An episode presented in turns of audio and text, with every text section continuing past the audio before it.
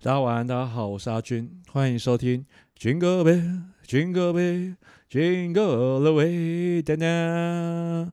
呃，又到了礼拜五后，我觉得其实有时候觉得在呃，因为我当时第一集就是在礼拜五的时候录的，所以后来就自然而然的，就是每个礼拜五都做 podcast 这样子一个决定。但我觉得，呃，最近我觉得，嗯，是不是应该把它改成就是礼拜三或礼拜四，然后下个礼拜可能提早个一天，提早个两天？因为总觉得礼拜五好像比较容易遇到事情。毕竟礼拜五就是周末嘛，明天就放假了，所以有时候就会觉得礼拜五好像比较容易遇到事情，或许调整一下会比较好。那总而言之呢，这个就是代办事项。那如果之后有调整的话呢，我也不知道会不会有多少人关心，但是我还是会在这边跟大家分享的。好，那又过了一个礼拜了，大家这个礼拜好吗？好，我这个礼拜就是有微妙的过了一个礼拜，发生一些有趣的事情。嗯，我最近我一个朋友，然后他很有趣。大家呃，如果有在关心，就是呃脱口秀圈的，大家都知道脱口秀圈有一个很有名的一对情侣，叫做学人跟严飞。然后呢，我跟学人之间有一个共同的朋友啊，我这个朋友呢，他基本上我是在他国中的时候认识他的，那时候我还是大学生，然后他是个国呃，哎，不对，不是国中，高中的时候。对，那时候我是大学生，然后他是高中生，男生男生，对，然后我们是在魔术社，中原大学魔术社认识的。我那时候大三吧，然后他高三，然后他就是来参加中原大学魔术社的活动。我觉得他是一个很厉害，很，我觉得就是我自己内心里面就是某种程度上来讲还蛮佩服他的一个人。他我记得他那个时候才高三吧，然后。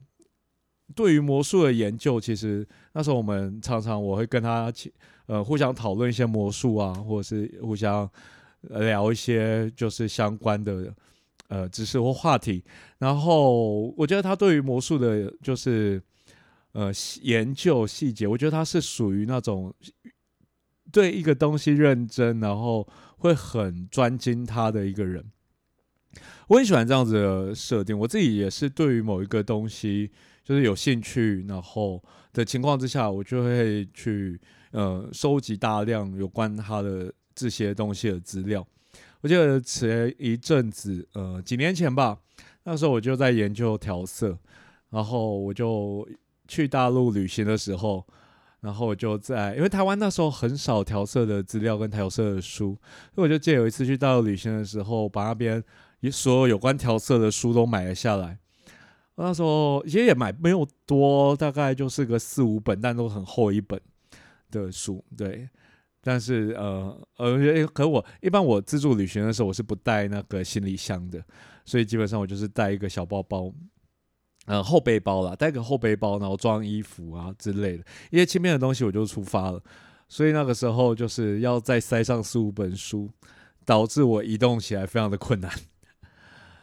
早知道就最后一天离开的时候再买。我那天在傻什么？那总而言之就是这个样子啊。回呃回过来回到话题，就是我觉得就是那时候呃认识有个朋友，他呃专业大学魔术社的嘛。然后后来他大学之后跟学人是呃大学同学，所以就在这样子一个微妙的情况之下，我们就变成好像互相认识，又不是。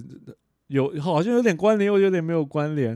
首先是轩跟我那个朋友是大学同学，然后我跟那个朋友是呃魔术社认识的嘛。然后他最近就是呃来找我，然后带了哎，他其实呃比较个性很差的一点就是，我在这边讲个性很差，我应该他应该不会听这个，就是他看到一些就是有趣的东西啊，或者是什么东西啊，他就跑来推坑，然后叫我叫我去买。想要跑来跟我分享，跟我分享是一件好事啦。那不好的地方就是常常会让我想要花钱，这一点真的很糟糕。总而言之，他就带了 VR 呃 VR 眼镜，然后就带 VR 设备来找我。老实讲，就是 VR 设备其实从开始到现在也好多年了。然后我一直以来对他就是没什么好感吧。我从来没有想过我会去接触 VR。应该说，我觉得这个东西。还要再给他个几年的时间发展。那个时候，呃，我最早去考虑，有考虑要买 VR 设施是 PS 的 VR，但是也听说 PS 的 VR 它在定位上面呢之类的，好像就是没有那么优秀。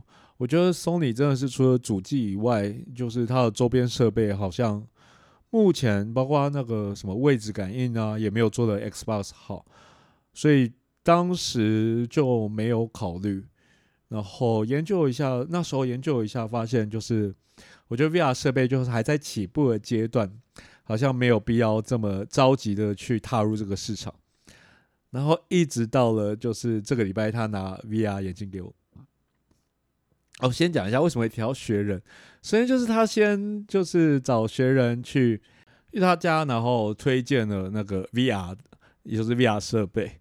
然后据说学人就是跟严飞看到之后，马上行动下定，马上就买了一波。然后呃，后来我还在那个学人的粉砖上面看到他就是跟他女朋友在玩那 VR 的这个画面。我想说有没有那么夸张啊？就是有那么屌吗？然后他又说真的很屌，那一定要拿来给我玩。我就觉得这个王八蛋，唉，又想逼我花钱，这个家伙。总而言之，他又带过来，然后呃玩，我也玩了一下。对，呃，一开始其实真的在进入游戏的时候有被惊艳到。就是我觉得那个世界感，其实原本以为，我原本以为 VR 就是某种程度，呃，一个嗯三百看三百六十度影片的一种感觉吧。我觉得还是不会让我觉得像进入另外一个世界。我要岔开岔开一下话题，就我曾经看过一个影片，就是呃有一个有一个呃研究室在玩 VR。然后他在地板上放了一个一块木板，然后那个 VR 的画面就是一个独木桥，然后是就是很高的地方，然后你要过去那一边，然后捡好像捡一个东西，然后再回来吧。然后就我看到画面，那个女生就是走出去捡东西的时候，整个吓到腿软，然后哭在那边不敢走。我当时就心想说：天啊，有没有那么夸张啊？因为我们都知道那是假的啊，我们都知道你不可能摔下去啊，我们都知道你现实生活中你就是在一块平地上面，上面的木板上而已。我那时候就想说，怎么可能？但是当我真正踏进 VR 世界的时候，呃，我或许还是有点没有办法感受到它那么夸张，但是还真心的多多少少有一点体会到他的心情，你知道吗？就是那一个世界真的，呃，其实我。没有到很明显的感受到荧幕的那种呃，那个叫叫什么网格状，对，然后在呃左右移动的时候，头在头在移动的时候，也没有那种画面在移动的感觉，还真的是有一点点，就是没有，不然说不然说真有一点是，还真的是蛮有，就是进到另外一个世界的感觉。然后再加上它的那个呃左右耳有那呃是嗯它就是呃不太不太算耳机，反正它喇叭就在左右耳的地方，所以在左边跟右边发生的那个声音，其实你可以很明显就能感受出来，它从你左边过去又从右边过去。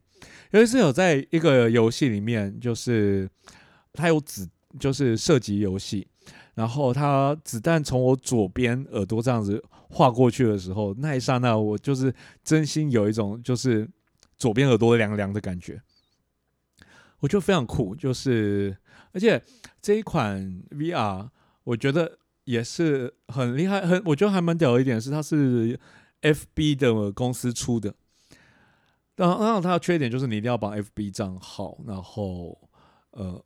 所以那件城市某种程度上面来讲，就得跟着 FB 的呃应用程式，呃，这也导致因为我们玩游戏嘛，一定比较习惯在 Steam 上面买，所以它那件没有 Steam 的话，这方面就比较吃亏一点，就比较没有那么好。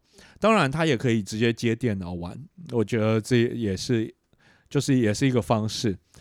然后啊，不过这边也回到它的优点，就是它本身是一体机。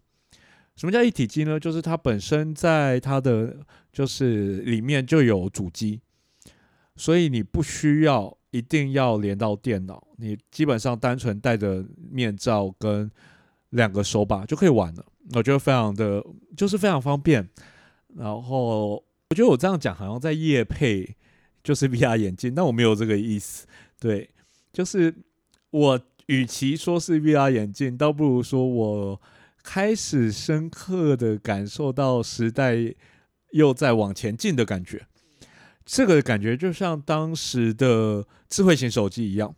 我觉得在近年以来，我们能够感受到，呃，时代最明显前进，科技最明显改变人类生活的物品，一定是智慧型手机，这毋庸置疑。就智慧型手机改变了我们太多的生活方式，然后改变了我们太多的就是习惯。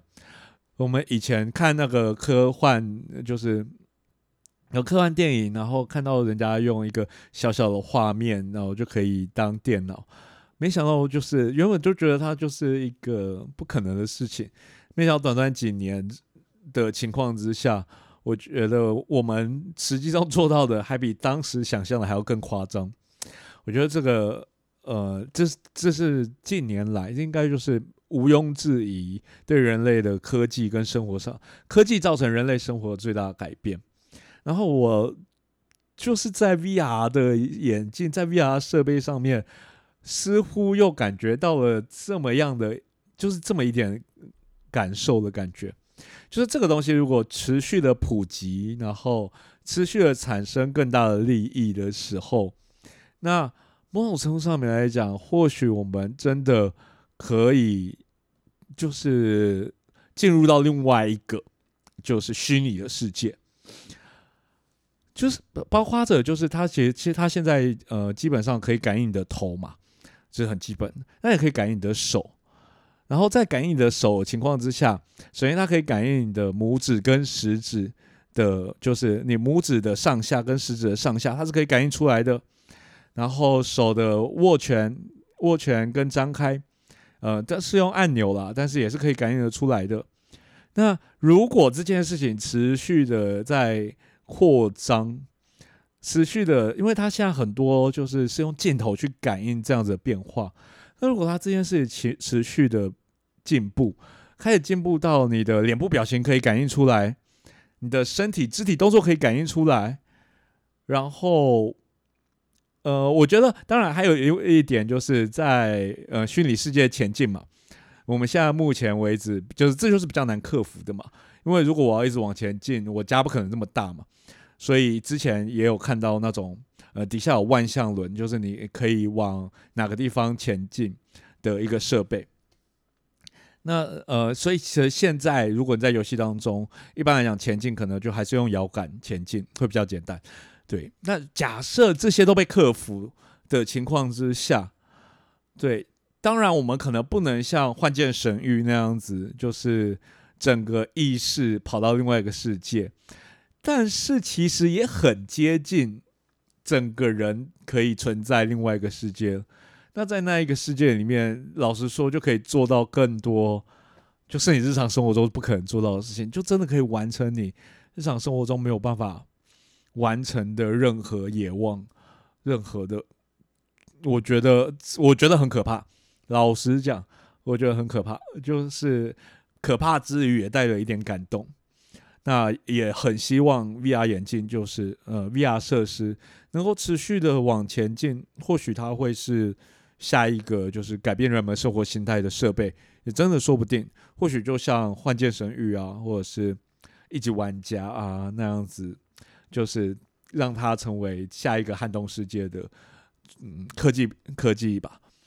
好，那总而言之，这就是我这个礼拜一直在思考，我到不要花钱买 VR 眼镜的痛苦，然后分享给大家，让大家也尝尝这样子的一个痛苦。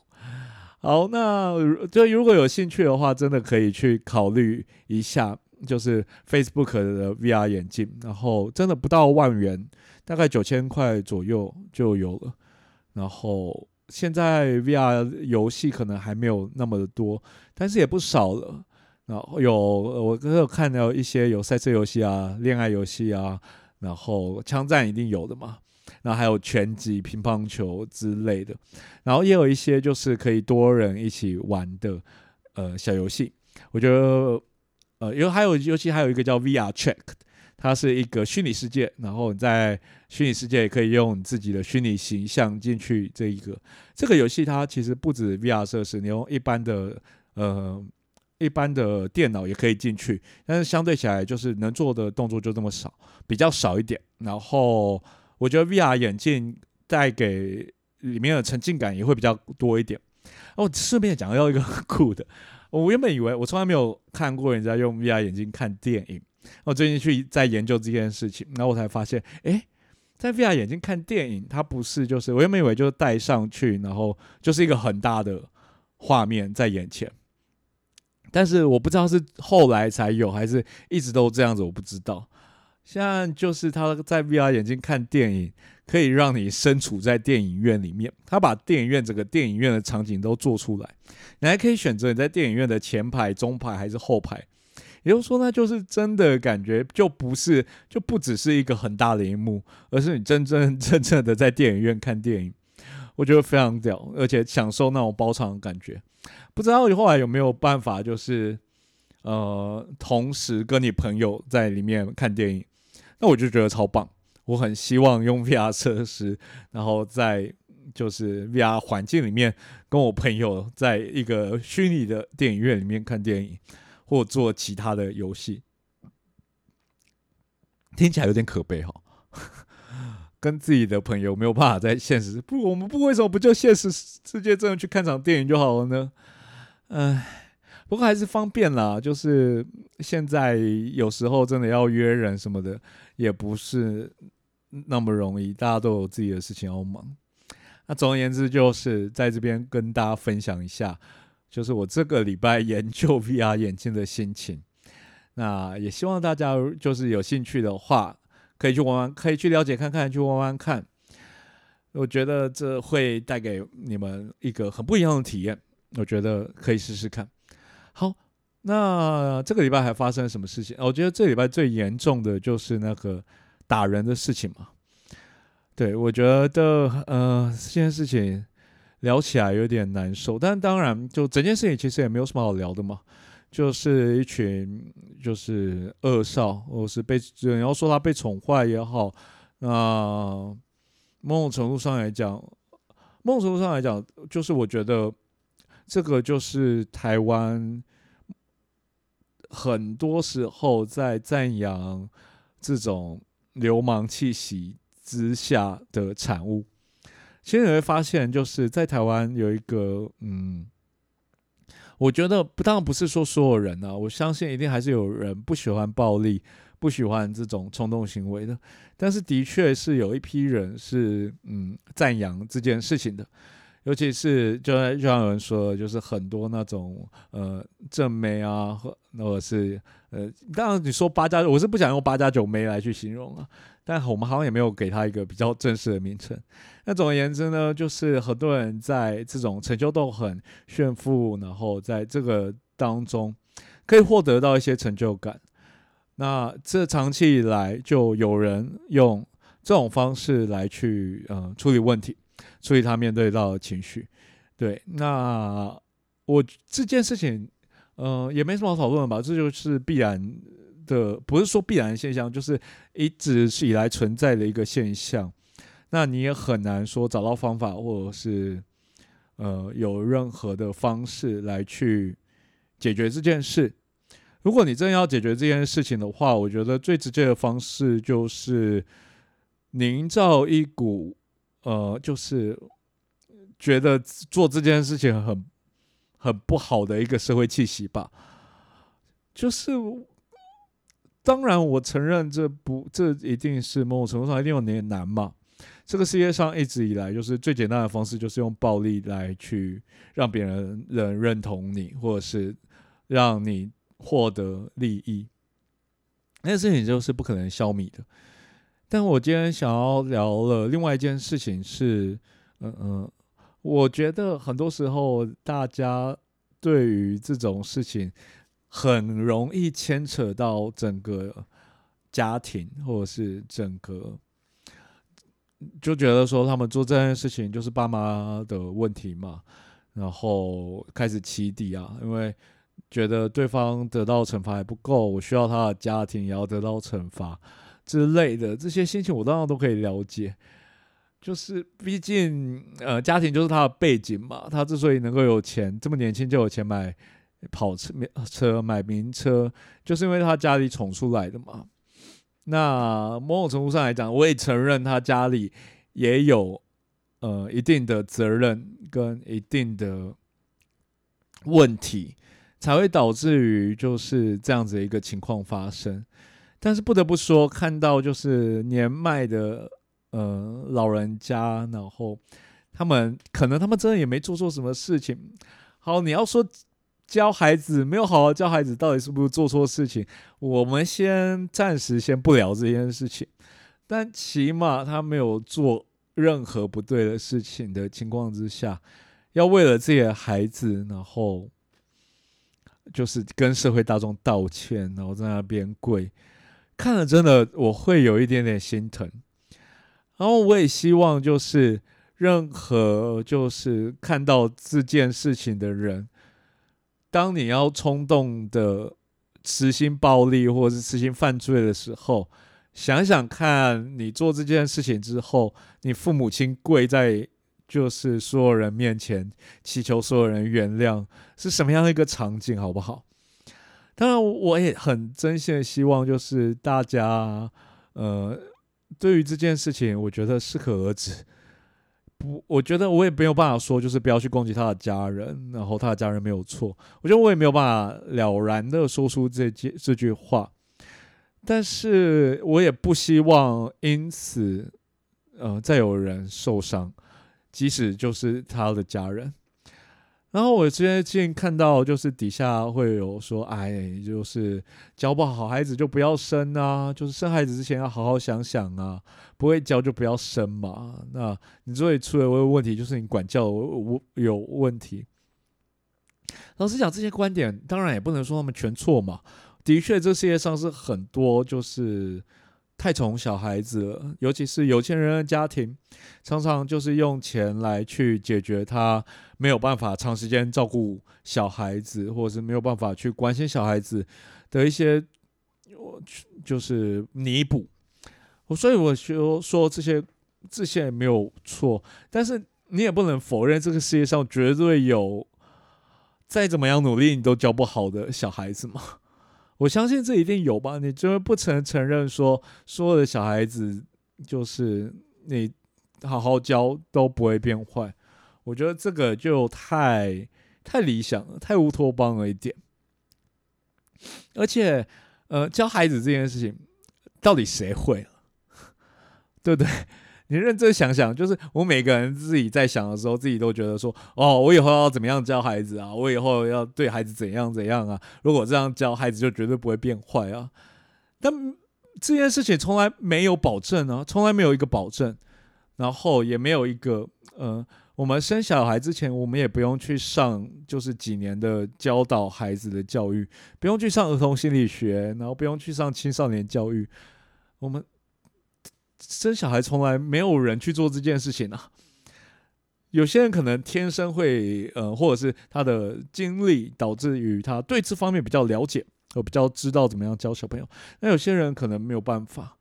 然后你要说这个样子要怪家长，我觉得很难的。然后我就想，就像我自己本身来讲，我在年轻的时候，我一直觉得我爸妈给我的教育方式我很不满意。我一直觉得我爸妈不应该这样对我，然后有时候当时也会想说，我之所以沦落到用自己说沦落，好像有点 过分。就是我之所以人生遇到一些辛苦、一些痛苦，某种程度上来讲，都是爸妈教育方式的问题。但是当我现在就是我已经超越我爸妈当时生我的年纪了，然后我去看就是跟我同年纪或比我还小，就是这种三十出头的年轻人，你就很明显发现。嗯，也没有成熟到哪里去啊。包括我自己，也不是说多成熟一个人。那我周遭的三十几岁的朋友，很多人都还是很幼稚啊。然后你要希望，我现在现在就回想起来，就是要希望我爸妈在当时这个年纪的时候，就能够很懂教小朋友，就能够觉得说小朋友发生什么事情，他们就能够很能够去应对。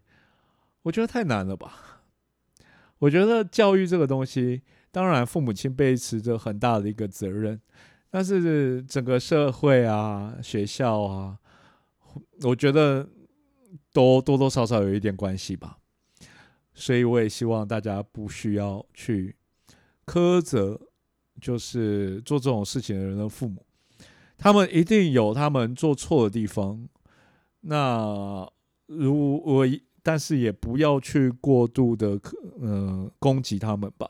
我希望，因为当你过度的攻击他们，对我来讲，持着正义之名。所做出来邪恶依然是邪恶啊，不是吗？好，那好，这个话题有点沉重，就在这边告段落。不然我们来聊聊 最近最愚蠢的事情吧。饭局妹，我觉得饭局妹在这个太扯了，实在是太扯。哎，这几年来，我真的觉得国民党不知道怎么了耶。老实讲，我真的很不忍心看国民党这个样子。因为大家都知道，就是在这种政党政治的社会当中，最害怕的就是一党独大。那当然，民进党也有他做错事的地方，民进党也有被骂的地方啊。但是国民党真的太笨了，怎么可以笨到这种程度？你怎么可以就这样子说头发长的人一定是饭局妹呢？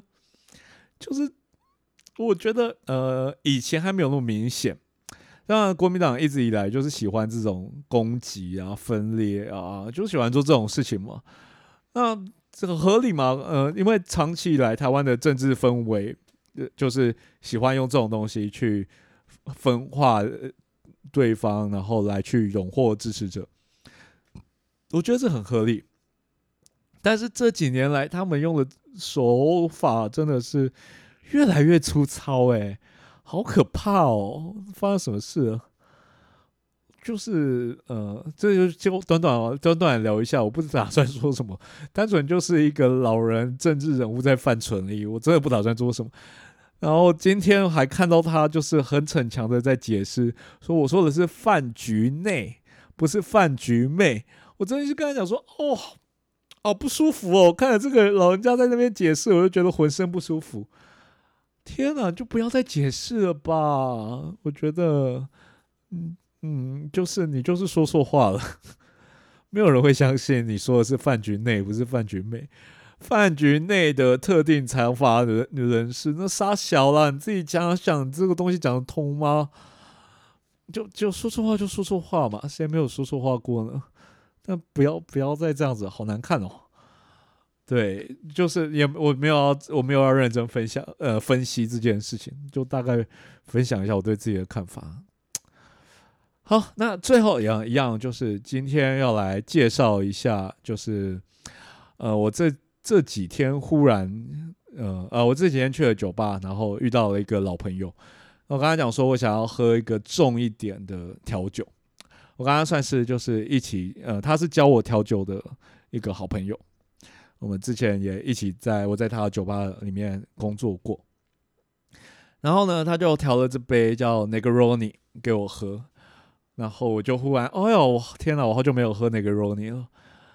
他们那家店还，他们最近就是还蛮屌，他还自己去，呃，他自己呃把那个琴酒拿去做二度的蒸馏，然后添加一些风味进去，所以我喝了一杯，就是有茉莉花香味。的 Negroni，对，不过也蛮贵的啦，说实在，但很棒。有有机会，我下次再跟各位分享这间店。有来到就是青浦的话，一定要去。下次，下次，下次再，下次再分享。今天我来讲讲这个 Negroni。好，为什么他会调这个 Negroni 给我呢？就是我很了当的跟他讲说，我前面已经喝了一些酒了，然后我通常去酒吧喝酒的时候就是这个样子，我们会从我自己啦，会从薄点到厚，所以我第一杯点了呃 Mojito，然后后来喝了啤酒，然后呃，我跟我朋友一起去了，我朋友还点了 Old Fashion，哎，然后后来最后一杯，我就跟我朋友，呃，我就跟我的就是那一间店老板，就我的老朋友讲说，嗯，我想要喝一杯重一点的酒，对，然后我不要酸甜，也就是不要那种水果的酸，对我也不要那种奶味，我想喝重一点，我想喝酒味，然后药草味的酒，我就这样出给他，看他会挑个什给我什么。然后呃，当然这这种像这种的酒很多嘛，像我刚刚提到的 Old Fashion，呃，算是比较清淡，但是也是偏这个类型的酒。然后鸡呃鸡尾酒之王就是马马丁尼。也是这类型的高发的，然后之类的，大概都是这类型的酒。然后后来还有 B N B N B 啊之类的。然后，但是呃，这一款我觉得算是呃国外非常知名，但是在台湾算是我觉得在台湾没有算没有收到很好很大的好评。我其实去酒吧不常看到有人点这一这一款酒，然后。常常也是看没有看到酒单上面有这一款酒，台湾人比较喜欢喝那种酸甜啊，或者是奶味啊，要不然就是那种呃酒味呃就是混很多酒的，像长岛冰茶、环游世界啊，喝挂系列的。但是总而言之都是喜欢偏甜的，像这种药草味、苦味，当然它也有甜味了的酒，其实在台湾没有那么受欢迎。所以他就调了这个 l e g r o n i 给我，然后因为他觉得我想要喝重一点，所以基本上呢，就属属于没有。就当然我们会跟冰块溶解嘛，对不对？他没有这么做，他用空的那个，他用冰过的搅拌杯，然后直接把酒倒进去，然后直接摇晃，就做了一杯非常浓烈的 Negroni 给我。那刚好刚好过几天，然后阿德又问我 Compare 这杯酒，他说觉得好，就觉得好不好，问我要不要买，然后我就刚好跟他聊了。呃，因为 Compare 这个酒呢，就是做 Negroni 最重要的一个配料。Negroni 呢是有呃琴酒 Compare，然后还有甜的文慕斯，文慕斯知道怎怎么讲啊？中文叫什么？一下忘记了。对，它是就是一个这样子的一一款加起来的一款调酒。好，Negroni 呢，这个常常啊，我们之前常常有时候你在酒吧就听到叫做那个弄你的时候，就是在讲这款酒了。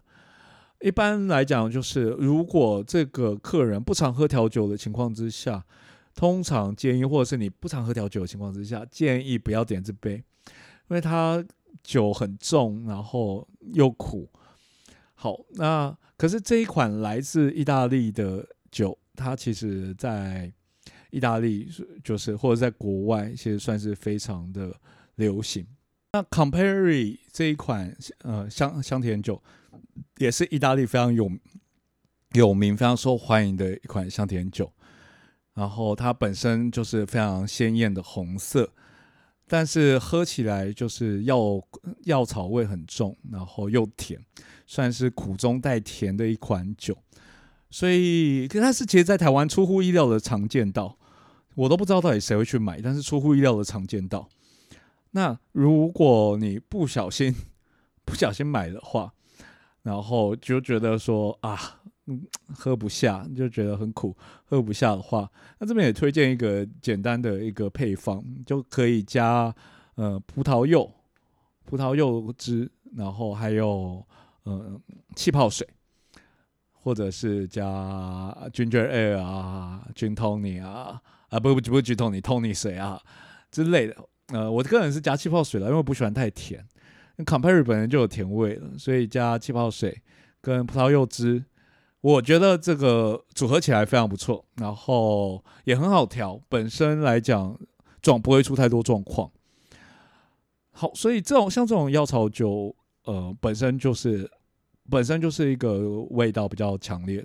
你看，所以呃，Negroni 就是属于呃琴酒，琴酒它是杜松子嘛，也是一个药草酒 Campari 也是一个药草酒，到最后那个 Sweet Vermouth 苦艾酒，它也是一个药草酒，就三个药草酒组合起来的，所以基本上呢，就是它当中的苦味就带一点很强烈的冲击。但是我个人还蛮喜欢的，我觉得呃。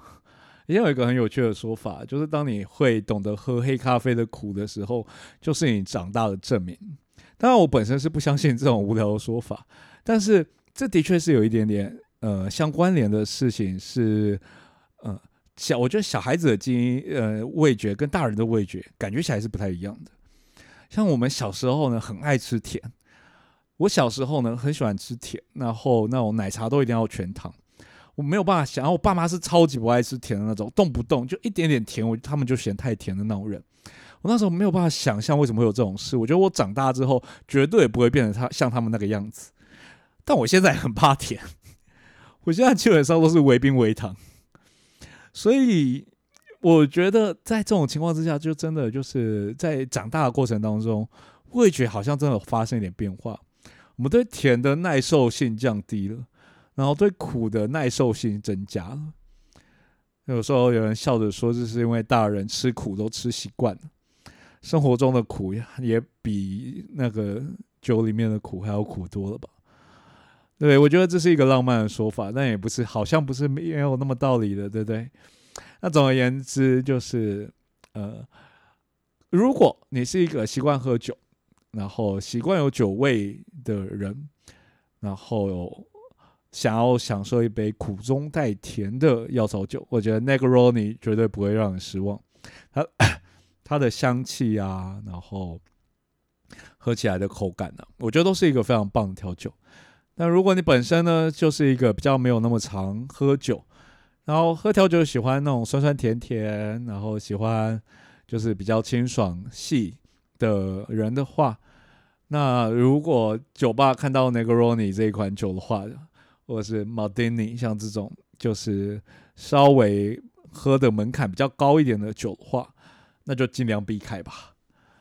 好，那今天的聊酒就在标到这边。好，那也就在这个情况之下呢，跟大家说声晚安。那希望大家都度过一个美好的呃周末。那同时就是一样，在底下呢有信箱。然后再有任何问题呢，或想跟我分享事情，拜托拜托，就是跟我聊聊天嘛，不然这样子很无聊。那就先这样子啦，这样呢，希望大家都有个美好的夜晚。我是阿军，大家晚安。